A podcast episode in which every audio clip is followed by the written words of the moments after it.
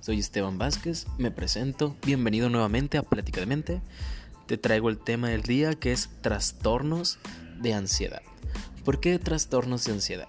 Entre los comentarios que me llegaron en Instagram hubo un par de mensajes privados donde algunas personas me platicaban sobre sus experiencias viviendo con ansiedad y tratando con personas con ansiedad, parejas, amigos, ellos mismos, tener que lidiar con esta parte de ellos que sobrepiensa y analiza demasiado las cosas. Bueno, vamos a entrar de lleno con el tema.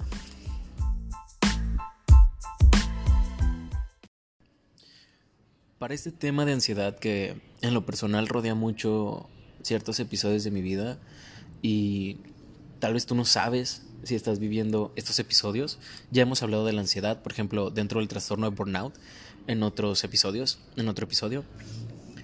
Ya hemos abordado el tema de una forma muy genérica y el día de hoy vamos a entrar en detalle en algunos tipos de los trastornos de ansiedad. Y bueno, vamos a definirlo un poco como esta situación en la mente, en el alma, donde hay situaciones imaginarias o reales que suelen ser muy caóticas para la persona. ¿Y por qué vamos a abordarlo con tipos de trastornos. porque en, en plural y no en singular? Bueno, existen diferentes trastornos dentro de la Sagrada Biblia del Psicólogo, que es el manual diagnóstico, un manual donde encontramos patologías que pues dentro de las experiencias y los síntomas que presentemos en un periodo de cierto tiempo, digamos seis meses, por ejemplo en el caso de la ansiedad, es como podríamos definir o diagnosticar qué tipo de trastorno, a qué grado y cómo actuar ante esta situación. Pero ¿cómo le comparto a alguien que no está muy interesado en la psicología o en la salud sobre el trastorno de ansiedad o la ansiedad en general? Pues bueno, hay que plantearlo como esa situación de las emociones donde los pensamientos se dispersan. Una cosa es que nos pongamos a analizar situaciones para prevenir algún incidente, algún accidente en nuestra casa, en nuestro trabajo, en nuestra vida cotidiana, y otra es que nos perdamos en esos pensamientos y consuman poco a poco nuestra salud. Ahí es donde se transforma en trastorno, en el punto en el que se pone a perjudicar tu, tu vida cotidiana y no te deja continuar con las cosas sencillas y esenciales que son para tu día. Comer, trabajar, socializar, formar vínculos. Y toda esta parte es muy importante porque a veces creemos que es normal y lo normalizamos al punto de que nos cuestionan si hemos tenido algún síntoma y dicen sí, pero pues lo he tenido toda la vida, lo, he sentido siempre, toda la vida me he sentido de esta manera y ahí es donde topamos con la realidad de que ok, entonces ahí está el problema. Eh, es muy común que sucedan este tipo de, de síntomas, de situaciones, pero no está bien, no es normal y no es sano, sobre todo eso, no es sano el estar normalizando este tipo de conductas.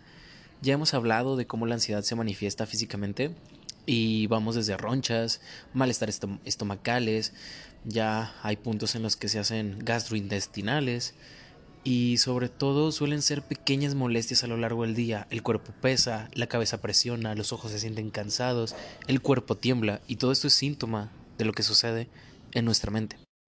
Y obviamente hay cosas que puedes decir, bueno, me siento ansioso porque voy a conocer a alguien. Es normal, es normal tener esta respuesta de ansiedad. El miedo, bueno, fundamenta las ansiedades y esos miedos son necesarios porque te ayudan a sobrevivir al día a día. El problema está en cuando los miedos se vuelven irracionales y ya no puedes hacer muchas cosas. En este caso, el primer, primer trastorno que vamos a abordar es el trastorno por ansiedad generalizada, el trastorno de ansiedad general, que pues está diagnosticado en un periodo de, de seis meses de ciertas conductas repetitivas, constantes, unos síntomas, que voy a ahorrarme la molestia de decírtelos en este momento, porque este no es un momento para que tú te diagnostiques, sino para que podamos entender de lo que nos pasa a todos, porque es muy común. Y está caracterizado por una serie de episodios donde tenemos estos pensamientos y es cotidiano. Hay personas a mayor o nivel de intensidad de este trastorno y no necesariamente por decir, ah, pues yo me tengo mucho a pensar las cosas, entonces ya soy ansioso. No, no necesariamente. Hay que evitar el autodiagnosticarnos y el tratar de ser doctores porque no se trata de eso. Ese trastorno se abrevia como TAC, lo puedes buscar en internet. Son básicamente preocupaciones excesivas. Extensión muscular, hay insomnio de por medio, hay irritabilidad y falta de concentración. ¿Por qué? Porque me pongo a divagar, me disperso, mi mente no está concentrada y no puedo concretar nada de lo que tengo. Tengo demasiadas ideas y demasiados pensamientos. Y sí, todos fluyen y son un caos en mi cabeza, pero ninguno concreta en algo serio que yo pueda decir, esta es la idea central que yo tenía, este era el miedo original.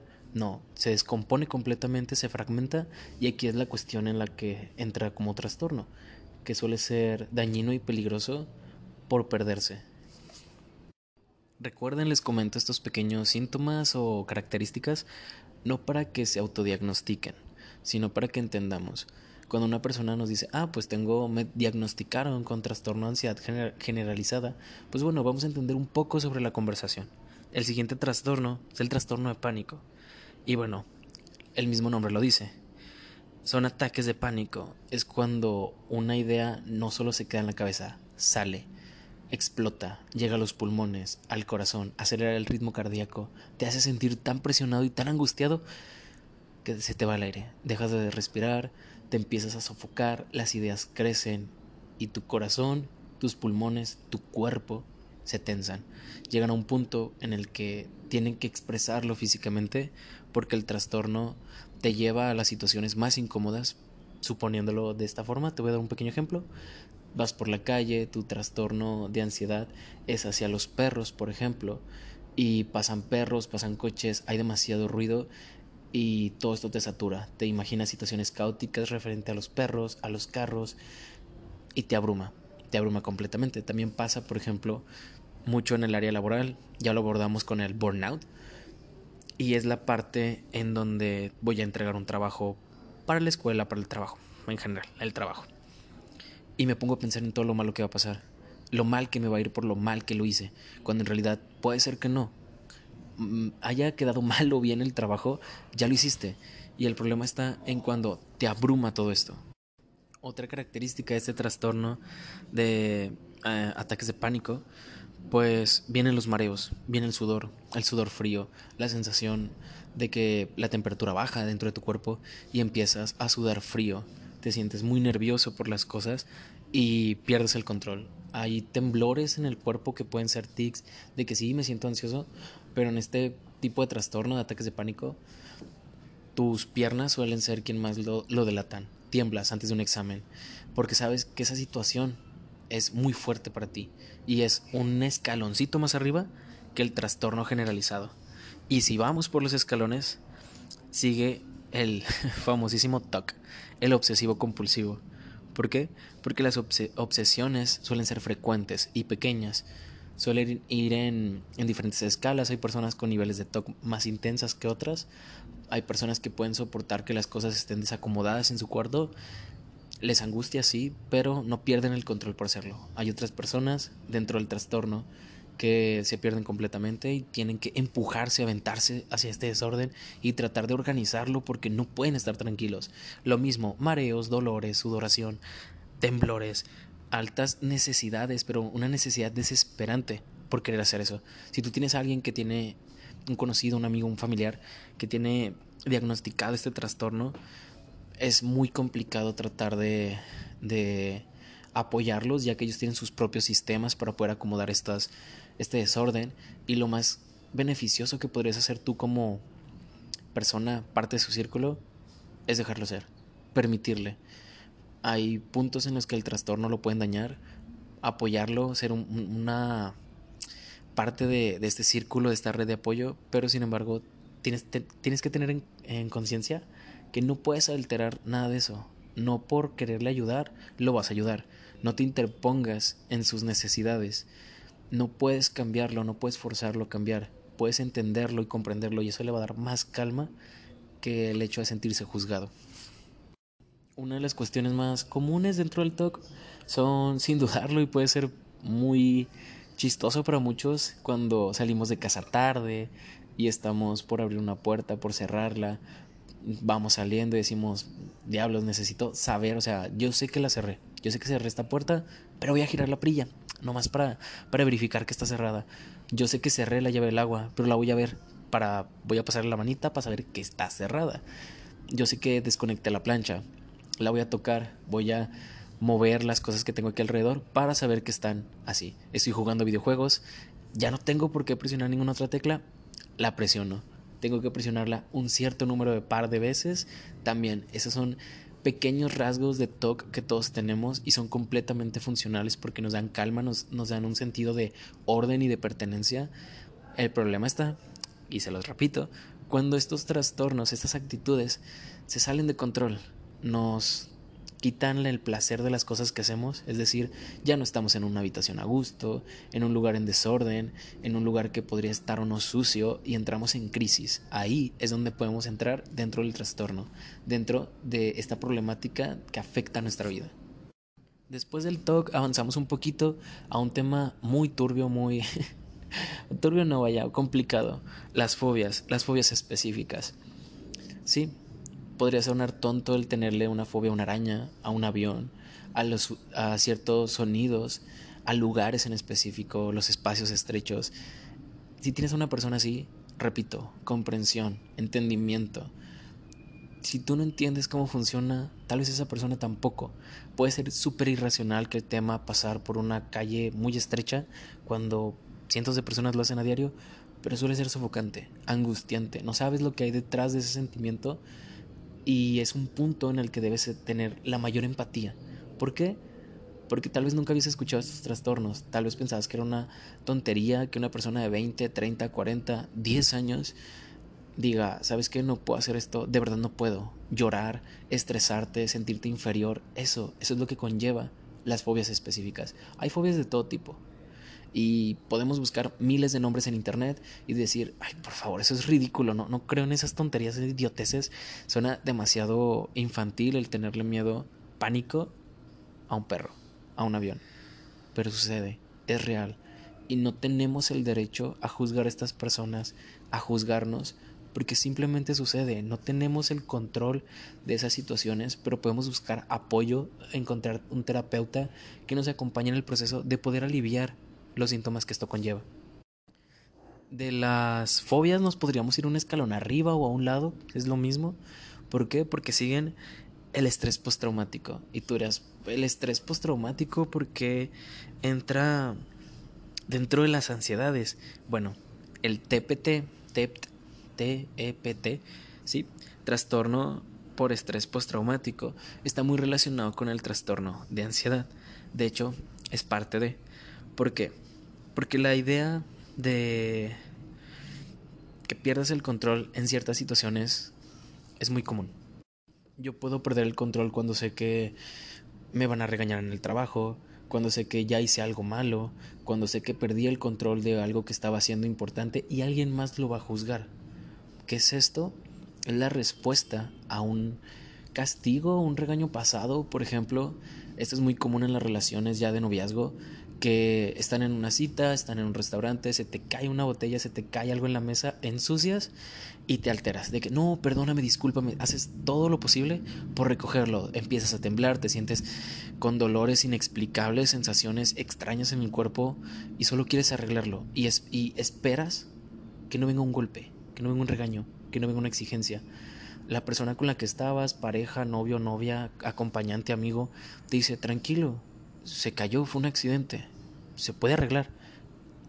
Acabas de vivir una ansiedad por estrés postraumático. ¿Cómo? Que el estrés postraumático no es después de un incidente caótico, la gente que va a la guerra, las personas que están en un evento súper intenso donde hubo violencia. No. Sí y no. ¿Por qué? En este ejemplo de la pareja me encanta porque la verdad es algo súper cotidiano y la gente no se da cuenta retrocedamos un poco. La persona que tira las cosas se altera, digamos que es una chica. La chica se alteró, el chavo, digamos que fue su acompañante, lo tomó con calma, le pide que pues se calme porque pues a fin de cuentas fue un accidente y los accidentes ocurren y los accidentes no arruinan las cosas, son cosas que suceden. ¿Por qué la chica responde de esta forma y por qué es un trastorno? Bueno, porque entra dentro del estrés postraumático. Antes de irnos al trastorno. La situación que antecede todo esto es en el hogar, en la casa. Ella vivía tranquila, estaba haciendo sus cosas cotidianas, pudo haber sido a temprana edad, ya adulta, en el momento en el que sea, pero sucede. Se le caen las cosas en su casa, hablamos del pasado, se le caen su papá, su mamá, un hermano, una tía, un adulto, quien sea, la regaña, la hostiga, de inútil no la baja, de tonta, de torpe, la insulta, y esta persona se hace pequeña y se queda con eso. Cuando yo cometo un accidente de esta forma, viene un regaño, viene un castigo, y este tipo de cosas se repiten una y otra y otra y otra vez. Es cansado. Y esto te construye un escenario de estrés postraumático. Porque el estrés se volvería un trastorno. ¿Por qué? Porque no puedes estar sin repetir esa situación. Cada vez que se caiga eso, por ejemplo, las personas que tienen incidentes con un lugar. En, pasa un incidente, un tiroteo, un asalto, que me hayan asaltado, que me hayan golpeado, que me hayan robado en la calle cerca de un edificio azul. Cada vez que paso por un edificio azul, tengo un temblor extraño, una sensación de incomodidad que no puedo explicar. Y no quiero explicar porque no la entiendo. No sé por qué me pasa. No es ahí donde me asaltaron. No es ahí donde pasó el incidente.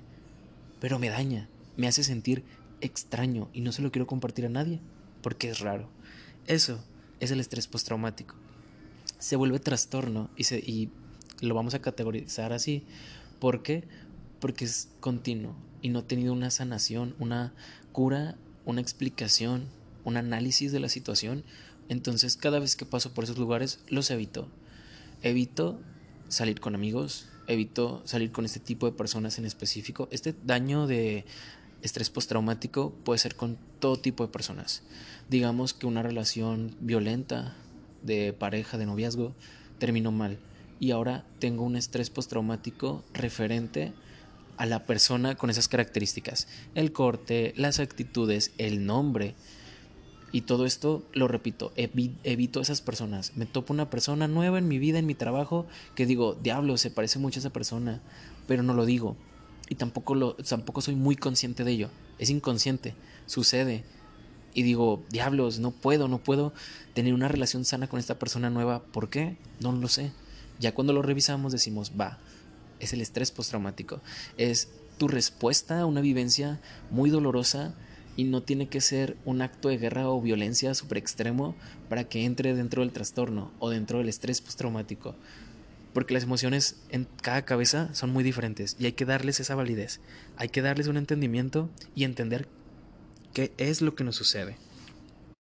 Muchas veces para estas personas que tienen el estrés postraumático en una situación, a todos nos pasa, es que solemos crear una responsabilidad de nosotros sobre el suceso el ejemplo de la chica en la cita, como si fuera mi responsabilidad que ese incidente fuera y alguien me hizo responsable de ello. Entonces cometí un error, hice algo malo, ahora debo pagar las consecuencias. ¿Cuáles?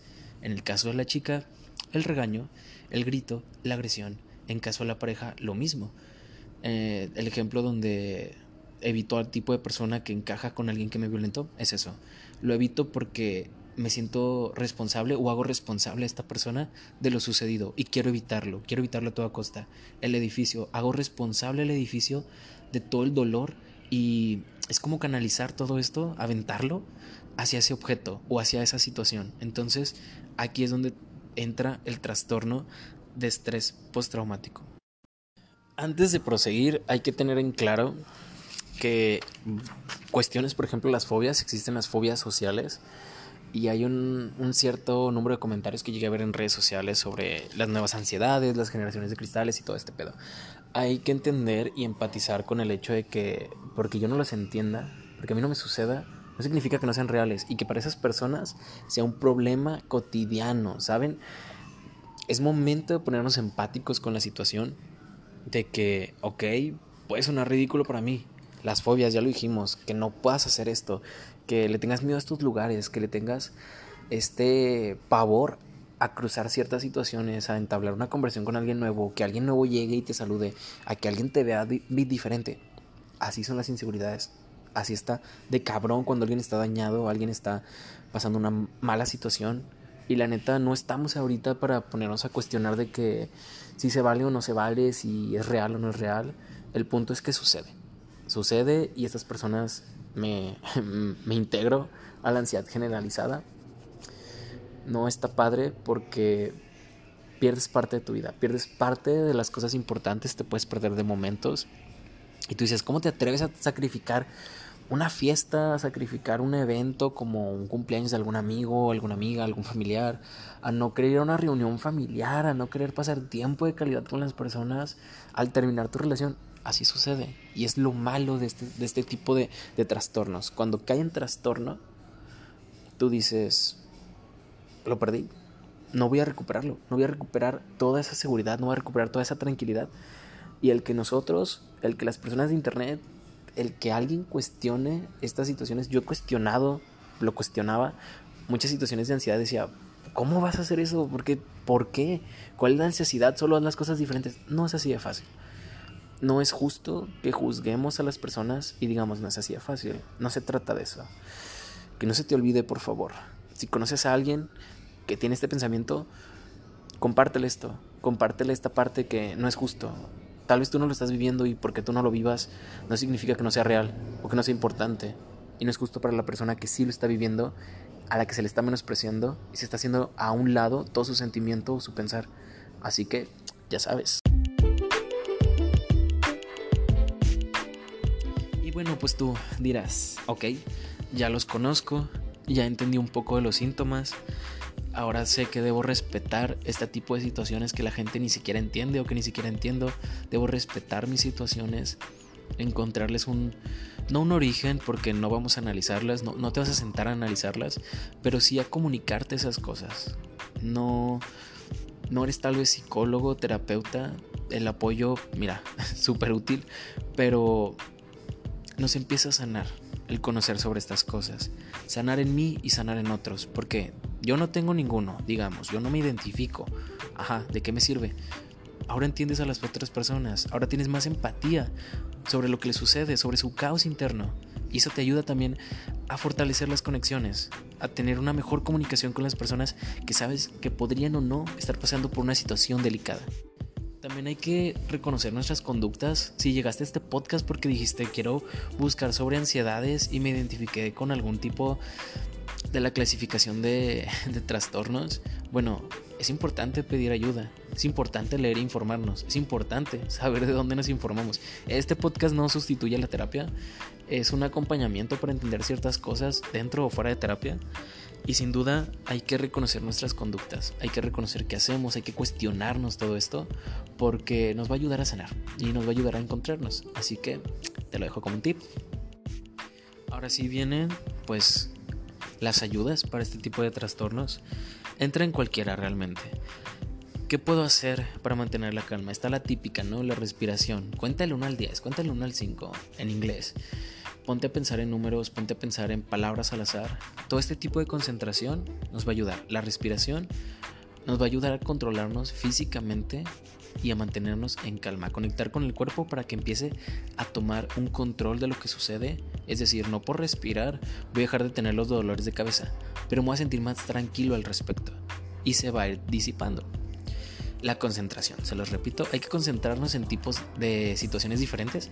No vas a poder solucionar todo ese caos, por ejemplo, entregaste el trabajo, ya sea un trabajo de universidad o de tu área laboral, y ya no puedes hacer nada al respecto, no le vas a arrebatar el trabajo a tu superior o a la persona a la que se lo delegaste.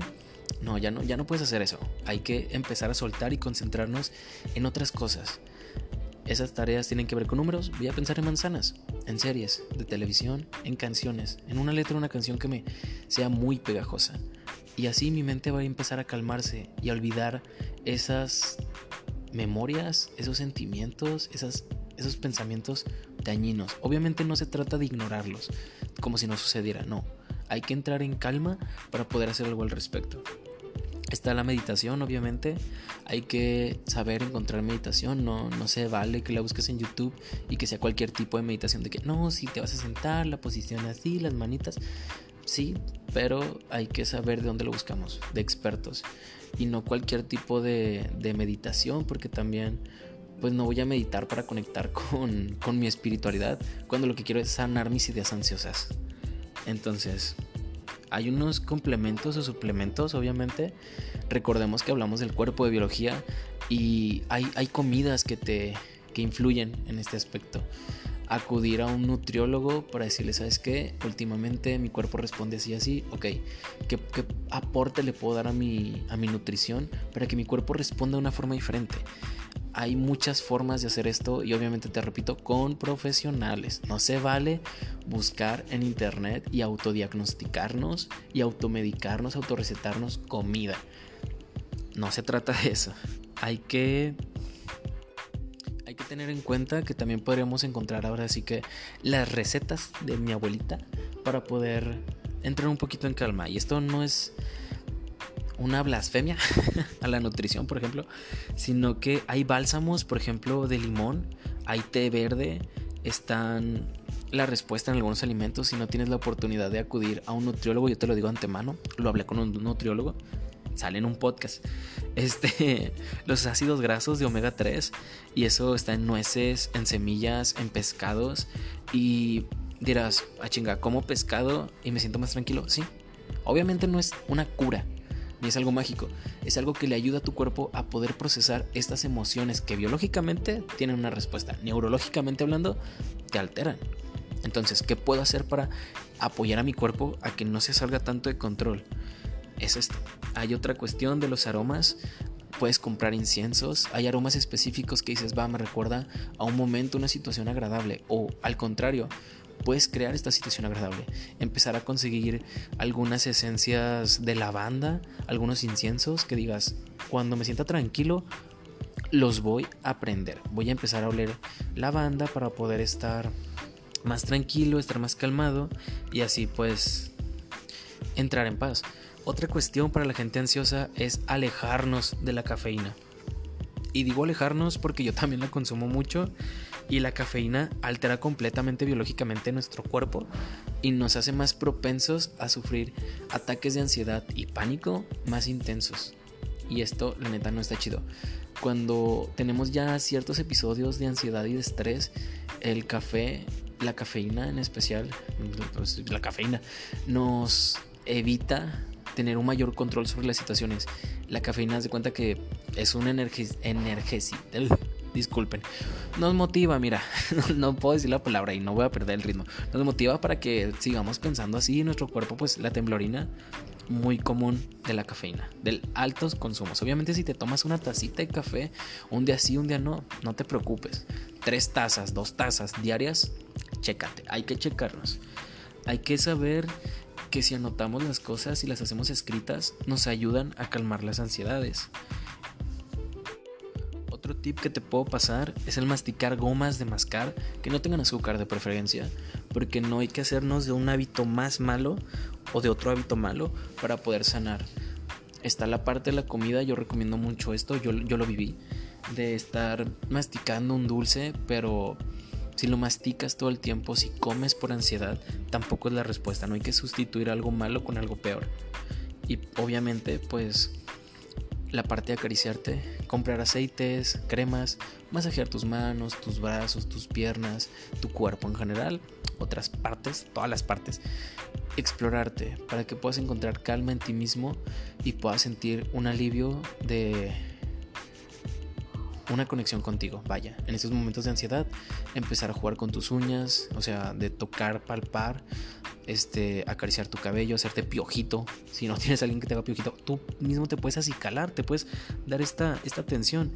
Y obviamente, a mí me encanta esto. Tomé un curso al respecto, un taller, y es las mascotas de acompañamiento hay animales terapéuticos que son entrenados para este tipo de situaciones y pueden aliviar parte de las ansiedades que tenemos.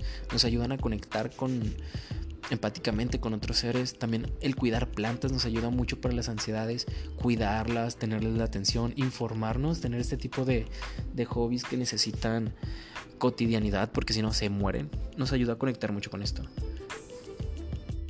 Y bueno, ya por último, ya para terminar, ¿verdad? De estos consejitos, te repito, el, el ir a terapia, el acudir a profesionales es súper importante si estás trabajando con temas de la ansiedad para tu carrera, para tu vida personal, hay una página clínica Trial, Trials, Go. Es muy buena, tiene muy buenas revistas respecto al tema, del cual saqué dos artículos para poder desarrollar este tema. Y hay que saber buscar la información, no hay que aceptar la información de cualquier lado y también no hay que dramatizar las situaciones y mucho menos normalizarlas. Hay que encontrar un balance, vaya. ¿Te sientes ansioso? Ok, no es el fin del mundo, pero no por eso lo vamos a ignorar, no por eso vamos a hacer de lado las personas que sufren ansiedad, tampoco las vamos a romantizar porque no se trata de eso.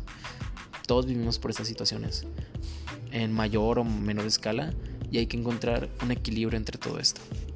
De mi parte es todo. Te mando un saludo donde quiera que estés. Yo estoy en una cafetería tomándome una agüita porque no traigo presupuesto. Así que te mando un saludote. Gracias por escucharme, gracias por estar aquí. Nos vemos en la siguiente.